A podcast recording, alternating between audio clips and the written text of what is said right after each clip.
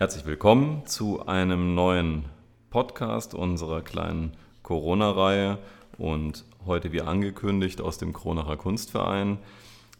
Ich freue mich sehr, dass meine Co-Moderatorin ähm, und die Co-Vorsitzende des Kronacher Kunstvereins Sabine Reitel hier bei mir ist und wir gleich gemeinsam über zwei interess sehr interessante Künstlerinnen sprechen werden. Stefanie Hofer aus Taufkirchen und Melanie Siegel. Aber erstmal zu uns. Wie schön, dass wir hier sind. Hallo, Herr Süß. Hallo, liebe Zuhörer. Ich freue mich sehr, dass wir hier wieder zusammen sind. Das Warten hat ja endlich ein Ende. Ähm, wir hatten am Wochenende die Eröffnung unserer Ausstellung mit Melanie Siegel und Stefanie Hofer nach dreimonatiger Corona-Pause endlich wieder eine Ausstellungseröffnung. Und äh, das freut uns natürlich sehr, denn uns hat es natürlich allen sehr gefehlt. Äh, Kunst tut nicht nur dem Auge, dem Geist, sondern auch der Seele gut. Und das ist gerade in dieser Zeit so unheimlich wichtig. Ja, und wir haben uns natürlich unglaublich gefreut, die beiden Künstlerinnen hier in Kronach zu Gast zu haben. Beide waren angereist, haben ihre Ausstellung gehängt, waren bei der Eröffnung dabei und waren sichtlich begeistert auch von unserer schönen Festungsstadt. Ausgezeichnet. Wie, ähm, wenn ich fragen darf, sind Sie denn auf die beiden aufmerksam geworden? Ja, das haben wir unserem Vorstandsmitglied Karol Huretz zu verdanken. Der war in München auf einer seiner zahlreichen Streifzüge durch die deutschen Museen und Galerienlandschaft und da hat er Arbeiten von Stefanie Hofer und Melanie Siegel in der Galerie von Susan Boutwell in München entdeckt und gleich den Kontakt aufgenommen. Hervorragend. Und äh, was ist das Besondere an den Arbeiten? Gibt es da einen, einen Grundtenor? Ja, die Ausstellung steht unter dem Titel Gebautes Land. Und beide Künstlerinnen beschäftigen sich mit einem ja, sehr brisanten und aktuellen Thema, und zwar mit Umwelt und Nachhaltigkeit. Sie befassen sich mit den Auswirkungen menschlichen Handelns auf die Umwelt, aber auch damit, wie sich die, Umwelt, wie sich die Natur behauptet und das Land wieder zurückgewinnt. Dann möchte ich gleich mal einsteigen. Melanie Siegel, schön, dass wir sprechen können. Herzlich willkommen in Kronach und danke, dass Sie für dieses Gespräch zur Verfügung stehen. Ja, gerne. Hallo. Ich möchte Sie kurz vorstellen, damit äh, alle, die uns hören, wissen, mit wem ich hier spreche. Sie haben eine Ausbildung zur Bühnenmalerin absolviert, danach ein Studium der freien Malerei an der Akademie der Bildenden Künste in München, waren Meisterschülerin bei Professor Karin Kneffel. 2018 waren sie die Preisträgerin der Kulturstiftung der Sparkasse Karlsruhe und 2019 erhielten sie von der Stadt Bremerförde ein Arbeitsstipendium. Und lassen Sie mich gleich einmal einsteigen. Sie zeigen in Ihren Arbeiten ja diese wunderbaren menschenleeren oder menschenfreien Plätze, diese äh, Natur ohne den störenden Menschen. Bei mir gingen da sofort im Kopf, ähm, kamen Bilder von Giorgio di Chirico oder Edward Hopper, die ja auch so diese Einsamkeit und, und Leere ähm, thematisiert haben. Was mich interessieren würde, das, was wir da sehen, sind das reale Orte oder wie kommen Sie zu diesen Bildern? Ja, also im Grunde sind die, die Bilder immer Hybride weil also die sind weder, weder fotorealistisch noch dokumentarisch noch äh, rein fiktiv. Also es ist so, dass der Ursprung der Bilder immer reale Landschaft oder Architektur ist und ähm, das Entdeckte wird dann mit inneren Bildern verwoben und in diesem Pendeln zwischen Abbild und Fiktion entsteht dann im Grunde ein, ja eine Art Neuentwurf von Wirklichkeit. Also ein, ein Konstrukt, eine, eine Inszenierung von Eindrücken und, und Fundstücken. Und äh, arbeiten Sie da mit einem Skizzenbuch oder mit, mit einem Foto oder wie, wie, ähm, wie, wie halten Sie diese Momente ähm, oder diese Orte besser gesagt in bestimmten Momenten fest? Ja, also ich mache schon viele Fotos, die dann allerdings so wirklich aus der Hüfte geschossen werden. Also das sind letztlich einfach Gedankenstützen, ähm, wo ich einfach auch im, im Vorbeigehen, im Vorbeifahren dann äh, ja schnell ein Handyfoto mache und mich dann an diese Situation erinnern kann, dann nochmal drauf gucken kann. Und das Foto ist für mich ein Hilfsmittel und verschiedene Fotos werden dann im Atelier miteinander kombiniert. Ich mache Collagen, ich zeichne dann auch, mache Skizzen, lege das dann alles wieder weg, fange auf der Leinwand an und taste mich so langsam vor und versuche halt das für mich Wesentliche zu erfassen. Also es geht nicht äh, um, um Fotorealismus, also auch wenn die Bilder dann letztlich teilweise ein bisschen so anmuten, ähm, aber es sind wie gesagt immer solche Hybride, also es kommen dann ganz viel eigene Vorstellungen, die eigene äh, Imagination kommt mit dazu und ja, das Foto ist ein Hilfsmittel. Ausgezeichnet. Sie sind ja eine Malerin, also Sie malen mit, mit Öl. In, in welcher Technik entstehen diese, ja zumindest auf den ersten Blick doch sehr realistischen äh, Bildwerke? Wie arbeiten Sie? Ja, also meistens gehe ich so vor, dass ich erstmal äh, in dünnen Lasuren in Acryl äh, das Motiv anlege. Da entstehen dann auch viele Übermalungen und ja, wie ich gerade gemeint habe, ich taste mich langsam an das Motiv ran und lege das erstmal ganz locker an, bis ich so die Komposition gefunden habe oder zeichne dann auch mal mit Kohle rein und probiere da rum und dann wird auch wieder viel übermalt, aber in ganz dünnen Acrylschichten. Und wenn ich dann merke, so jetzt werde ich sicher, dann ähm, greife ich zum Öl in der Regel, weil ich da nochmal eine andere Brillanz erreichen kann in der Farbigkeit und ja, weil man einfach maltechnisch in Öl nochmal anders malen kann als jetzt in Acryl. Mhm. Und ja, so bauen sich die, die Bilder im Grunde in Schichten auf. Das leitet direkt über zu einer meiner nächsten Fragen, weil Sie eben auch in Ihren Arbeiten so ein ganz besonderes Licht präsentieren. Es ist ähm, vielleicht manchmal ist es eben wie ein, ein beiläufiges Tageslicht, aber es ist doch ähm, an sich doch eine sehr, eine sehr subtile Behandlung des Lichts, also, also so etwas leicht Verwunschenes, vielleicht etwas Düsteres, also das lese ich zumindest heraus. Gestatten Sie ähm, die Frage, sind Sie ein melancholischer Mensch? Ja, würde ich schon sagen. Ähm, also ich meine, ich habe auch eine, eine fröhliche Seite an mir, aber ich glaube, so eine gewisse melancholische Grundstimmung, ja, die, die ist einfach da und die spiegelt sich in den Bildern. Also ja, die haben ja schon auch was mit mir zu tun. Ja. Und, und sieht man das oder müsste man das dann eher als eine Art Kritik verstehen? Wir sprachen ja davon, dass Sie diese, diese im Grunde genommen leeren ähm, menschenleeren Ansichten äh, wiedergeben. Also die Natur, die äh, sozusagen jetzt, wo der Mensch aus dem Bild ist, wieder das Heft des Handelns übernimmt, das Ruder sozusagen und sich, sich selbst zurückerobert. Ist das vielleicht auch so ein bisschen eine versteckte ich sag mal, Zivilisationskritik oder Kritik am Menschen und dem Raubbau an der Natur? Ähm, also man darf die Bilder gerne so lesen, aber ähm, also ich möchte jetzt nicht mit erhobenem Finger äh, genau, also genau das kritisieren. Also das ist in den Bildern mit drin, aber ich möchte schon auch, dass die offen bleiben. Also mir geht es im Grunde auch viel mehr um diesen Kipppunkt. Also ab wann schlägt eine Stimmung in ihr Gegenteil über? Ja. Und es geht ja um diese Schwellenbereiche und Grenzräume im, im Landschaftsraum. Und so versuche ich im Grunde auch die Bilder so ein bisschen so zu malen, dass sie so ein bisschen so an der Grenze sind und dass ähm, der Betrachter je nachdem, was er an eigenen Assoziationen mitbringt, genau, also das, das Bild dann ist ja letztlich eine, eine Projektionsfläche, die vom Betrachter einfach mit eigenen Fragen und Antworten gefüllt werden kann. Und ich lasse das gerne offen, aber sicherlich ist dieses Thema, also die, die Eingriffe des Menschen in der Natur und das ist natürlich schon ein Thema. Also das ist schon das, was mich interessiert. Hm.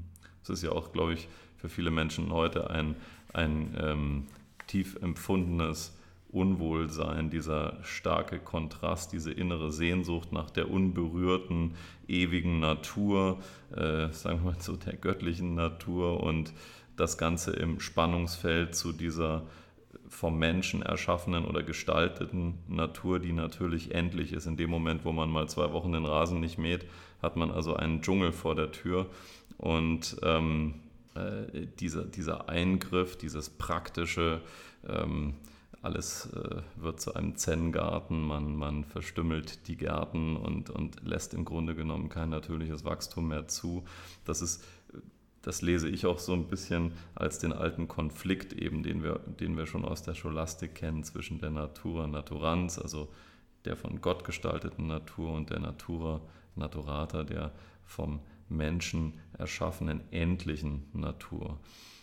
Sehr, sehr, sehr, sehr spannend. Ein anderer Punkt, der mir bei Ihren Arbeiten, liebe Frau Siegel, auffällt, ist die Perspektive, die Sie auf den Bildgegenstand haben. Es sind in ihren frühen Arbeiten, ähm, zumindest ist mir das so aufgefallen, haben sie mir eine Perspektive eines Beobachters, der auf dem Boden steht und also auf Augenhöhe etwas betrachtet. Diese Perspektive wandelt sich, sie steigen sozusagen immer weiter in die Luft und der Blick von oben dominiert. In den jetzt aktuellsten Arbeiten haben wir beinahe so etwas wie ein, eine Drohnenflugperspektive. Ist das, ein, ist das ein bewusster Perspektivwechsel oder wie kann man das erklären? Ja, also ähm, ich habe mir einfach die Frage gestellt, also wie kann man auch heute Landschaft zeitgenössisch malen oder umsetzen oder wie sehen zeitgenössische Landschaftsbilder aus und ähm, man kennt mittlerweile einfach diese Drohnenansichten oder auch die Ansichten über Google Earth. Und das finde ich einfach ganz spannend, wie sich ein Ort verändert, indem man einfach nur den Standort wechselt oder in, durch den Perspektivwechsel, was das dann mit Landschaft macht. Und ähm, es erlaubt mir auch ein Stück weit zurückzutreten und so ein bisschen mehr Überblick zu bekommen, habe ich da manchmal so das Gefühl bei der Arbeit. Ja. Und ich finde es ganz interessant, wie einfach auch der rechte Winkel, der ja zum Beispiel, also wenn man jetzt am Boden steht und sich irgendwas anguckt, dann ist der immer verkürzt. Also man hat immer eine perspektivische Verzerrung und bei der direkten Aufsicht aus der Luft bleibt der eben. Das heißt, gerade diese Ordnungsstrukturen, die mich ja so interessieren, werden dann im mhm. Grunde noch strenger und noch ordentlicher. Und es ist auch ein Mittel, wie man eine Ansicht auch verfremden kann und da nochmal was anderes bei rauskommt. Ja, ja, das stimmt. Also dieser, ähm, diese Strenge einer äh, durch den Menschen gestalteten Natur wird aus der Vogelschau besonders deutlich, wenn man es also über den Jägerzaun schafft, über die Buchsbaumhecke und äh, das dahinter liegende geometrische Paradies betrachten darf.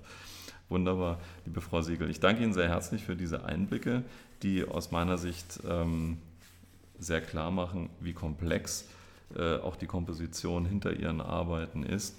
Ich würde jetzt an äh, meine Kollegin, liebe Frau Reitel, übergehen geben wollen und danke Ihnen erstmal fürs Gespräch. Wir bleiben ja weiter auch im Gespräch. Danke, Frau Siegel, erstmal. Ja, sehr gerne. Ich bedanke mich auch. Zugeschaltet ist jetzt Stefanie Hofer aus München, aus ihrem Atelier. Liebe Frau Hofer, wie war die Ausstellungseröffnung am Wochenende in Kronach? Die Ausstellungseröffnung war eigentlich relativ normal trotz Corona und äh, man hatte das Gefühl, es war gut besucht, es war äh, so gut es eben ging, es war total erfüllend, es war so eine konzentrierte und schöne Stimmung und es war einfach alles tiptop vorbereitet. Schön, das freut mich. Haben Sie gute Eindrücke mit nach Hause genommen. Liebe Frau Hofer, ich würde Sie jetzt noch mal unseren Zuhörern vorstellen, äh, einen kurzen Abriss geben über Ihren bisherigen Werdegang. Stefanie Hofer hat eine Ausbildung zur Holzbildhauerin absolviert, studierte an der Akademie der Bildenden Künste in München zunächst Bildhauerei bei Professor Albertin, dann freie Malerei und war Meisterschülerin bei Professor Karin Kneffel. 2015 erhielt sie ein Stipendium für Bildende Kunst der Landeshauptstadt München. Liebe Stefanie Hofer, Wir machen jetzt mal gedanklich einen kleinen Exkurs. Stellen Sie sich vor, wir laufen durch ja, irgendeinen wunderschönen Münchner Vorort. Ein Häuschen neben dem anderen, eins sieht so aus wie das andere, gepflegte Vorgärten, die in allererster Linie aus ja, vielleicht grauem, anthrazitfarbenem, schicken Schotter bestehen und in der Mitte so kleine ähm, ja, Zwergkoniferen haben. also sehr aufgeräumt, sehr ordentlich. Was geht Ihnen durch den Kopf? Wie empfinden Sie das? Was macht es jetzt mit Ihnen, dieses Bild?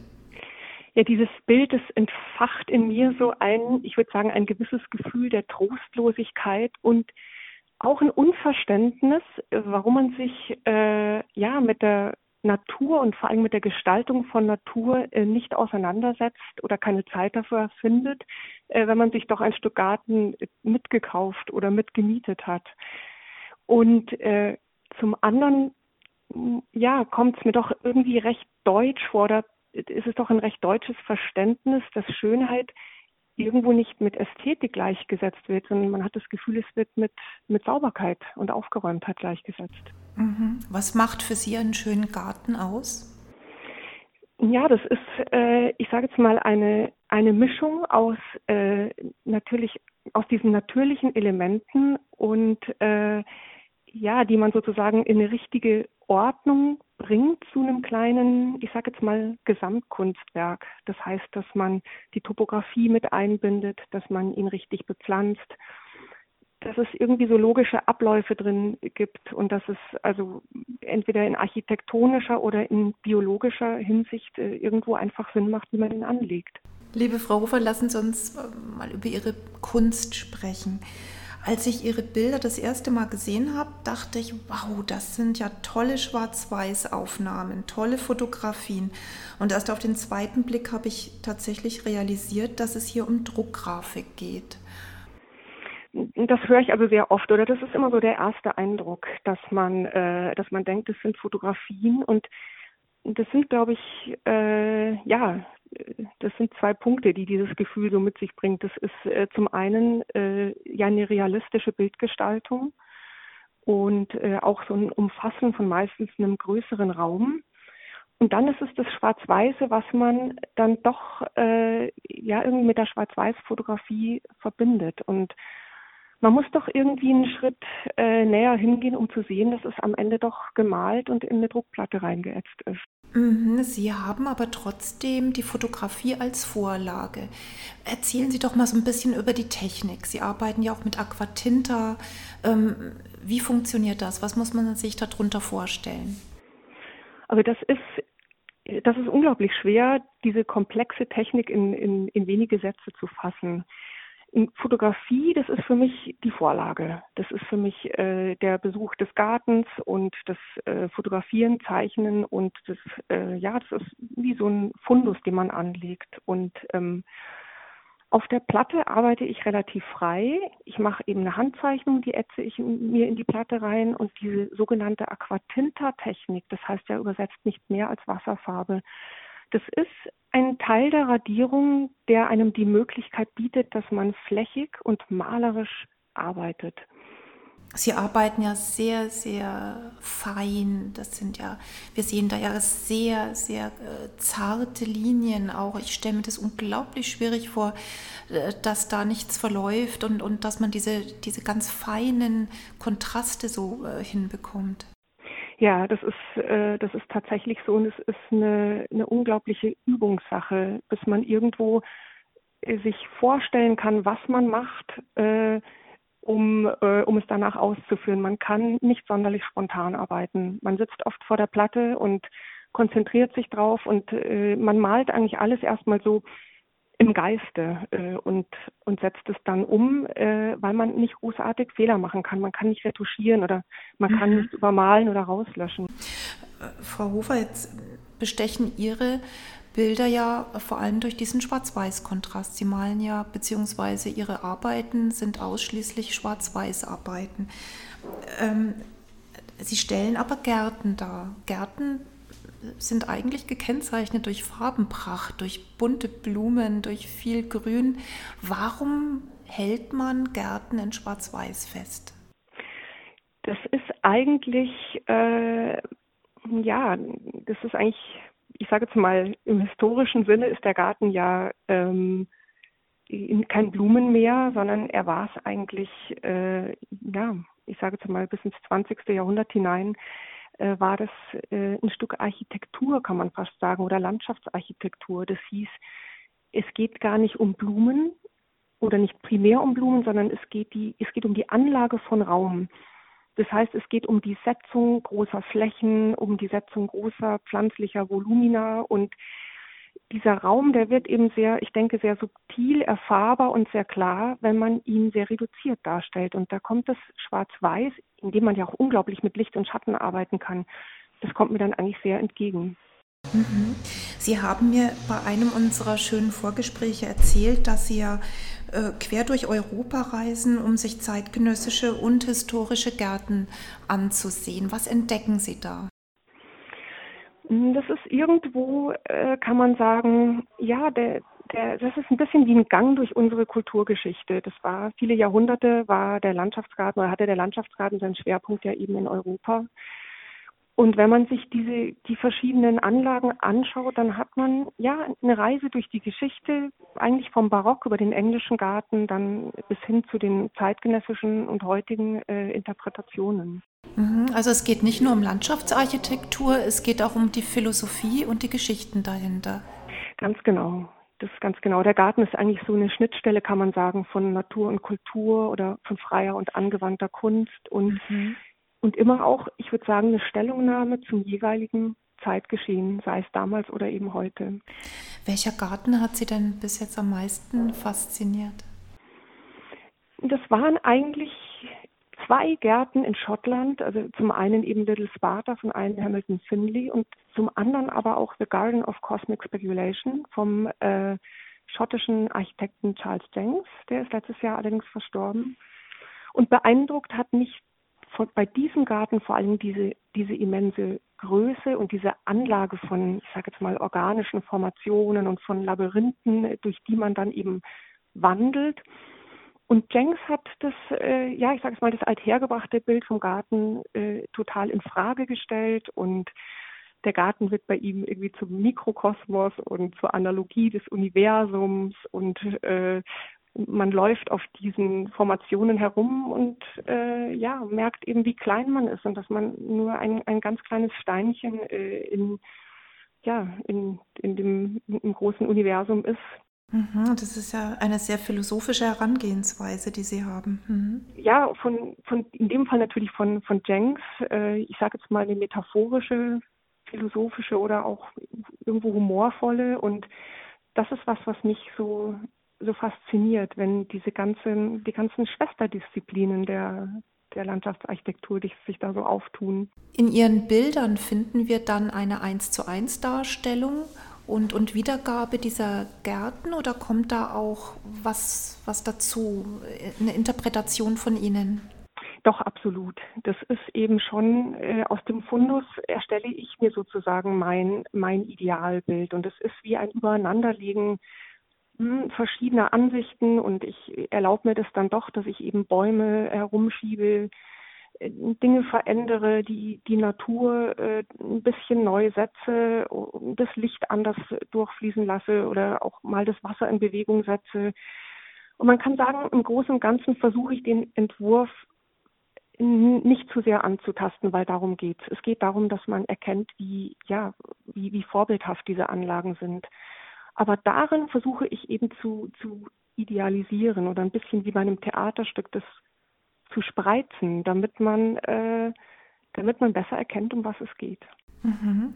Was ist denn Ihre Botschaft? Was möchten Sie mit Ihrer Kunst transportieren?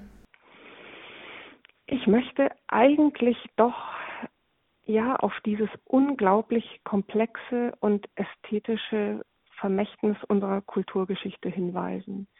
Mir geht es tatsächlich darum, und dann, da kommen wir so ein bisschen wieder auf Ihre erste Frage zurück, dass man irgendwo erkennt, wie, wie reichhaltig und wie, wie, ja, wie zielgerichtet äh, unsere Gestaltung einmal gewesen ist und dass auch eigentlich eher die gestaltet haben, die es irgendwo auch, sage ich mal, gelernt haben, ohne dass das ein erhobener Zeigefinger sein soll. Und das soll irgendwo die Qualitäten aufzeigen und soll das auch anregen, ob man vielleicht ein Stück davon mitnehmen kann.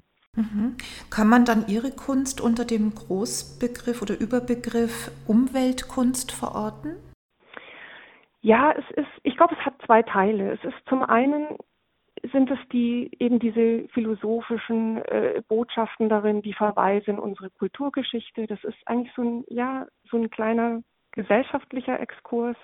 Und zum anderen geht es tatsächlich um Nachhaltigkeit, wie man eben Landschaft gut gestaltet, so dass sie ja vielen Freude macht und lange Bestand hat. Sehr schön. Ein, ein schöner Schlusssatz, liebe Frau Hofer. Erstmal vielen Dank für das Gespräch. So, liebe Sabine, jetzt haben wir ja äh, mit beiden Künstlerinnen gesprochen und was mich jetzt noch interessieren würde, wie ist diese Ausstellung im Weiteren zu sehen? Wann kann man sie im Kunstverein sehen? Ja, die Ausstellung Gebautes Land mit den schönen Arbeiten von Stefanie Hofer und Melanie Siegel ist bis zum 9. August jeweils donnerstags bis sonntags von 15 bis 18 Uhr zu sehen und ein kleiner Hinweis am Rande, wem die Bilder gefallen, die kann man auch kaufen. Mehr Infos zu der Ausstellung und zu unserem weiteren Programm im Kunstverein gibt es im Internet unter www.kunstverein-kronach.de. Herzlichen Dank und damit verabschieden wir uns aus dem Kronacher Kunstverein.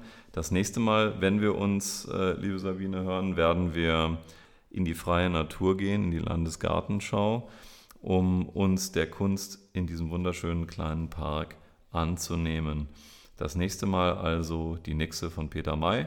Ich danke Ihnen fürs Zuhören und auf Wiederhören. Auf Wiederhören.